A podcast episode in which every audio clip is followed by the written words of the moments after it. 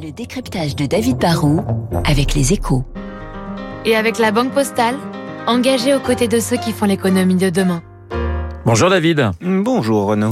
L'inflation est à nouveau à la une des échos ce matin avec un message. L'inflation n'a pas fini de frapper le pouvoir d'achat des ménages. Bah, Jusqu'à la fin de l'année, hein, la dernière, l'inflation était une menace. Il y avait déjà la, la hausse des prix, vous aviez remarqué, de, de l'essence, de l'énergie.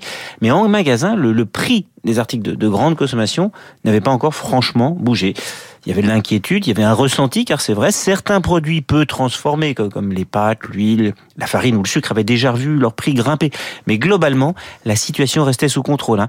Bah, Aujourd'hui, c'est plus le cas. Hein. En avril, selon le cabinet IRI, qui, qui mesure tous les prix, hein, bah, les prix des articles de grande consommation que l'on trouve en supermarché ont bondi de presque 3%, et la hausse est de 3,3%, rien qu'au rayon alimentation. En plus, cette inflation ne prend pas encore en compte l'impact des perturbations liées à la guerre en Ukraine. Ça, ça viendra après l'été. Du coup, on est parti pour une inflation dans la grande conso d'au moins 5% sur la première moitié de l'année et de malheureusement 7 à 10% surtout 2022. Qu'est-ce que cette inflation, David, qui s'installe va changer pour les consommateurs et pour les entreprises? Ben, les, les, les, plus aisés ne vont sans doute pas changer grand-chose dans leurs habitudes d'achat, même si comme les moins aisés, ils iront peut-être un petit peu plus chez, chez les discounters qu'on le vend en poupe, hein, comme Lidl, Aldi ou Action.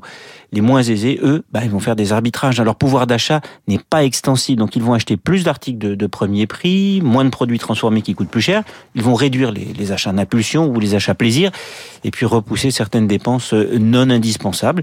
Les industriels, eux, ben, ils vont essayer de revoir leurs recettes et leur packaging. Ils vont essayer d'être plus efficace, de faire des économies, de peut-être réduire la, la, quantité de produits dans, dans un paquet. On fera des yaourts de 90 grammes et pas de 100. On mettra moins de M&M's dans le paquet, moins de fromage sur la pizza. Et puis, ils feront pression sur leurs propres fournisseurs. Et que peut faire, David, le gouvernement? Eh bien, il ne peut pas arrêter une vague mondiale en décrétant qu'il va bloquer les prix. Hein. Ça, c'est de la science-fiction. Il ne peut pas non plus prolonger indéfiniment des boucliers tarifaires, hein, comme il le fait sur le gaz ou sur l'électricité. Il ne peut pas offrir pendant des années des ristournes sur le plein de super.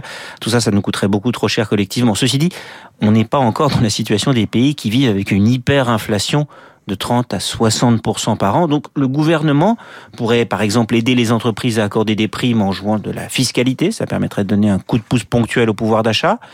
Il ne devrait pas militer pour des hausses généralisées et massives de salaire car ça, ça nourrirait une boucle d'inflation, l'inflation de demain. Puis il a aussi pris l'engagement de mettre en place des chèques alimentation pour les ménages dans le besoin. C'est une mesure qui coûterait moins cher et serait plus efficace qu'une baisse de la TVA. Ça, ça sera une des priorités du prochain gouvernement. C'est une certitude. Le décryptage de David Barrou sur l'antenne de Radio Classique dans une minute. Le journal, je vous rappelle, mon invité à 8h15, l'économiste et historien Nicolas Bavrest.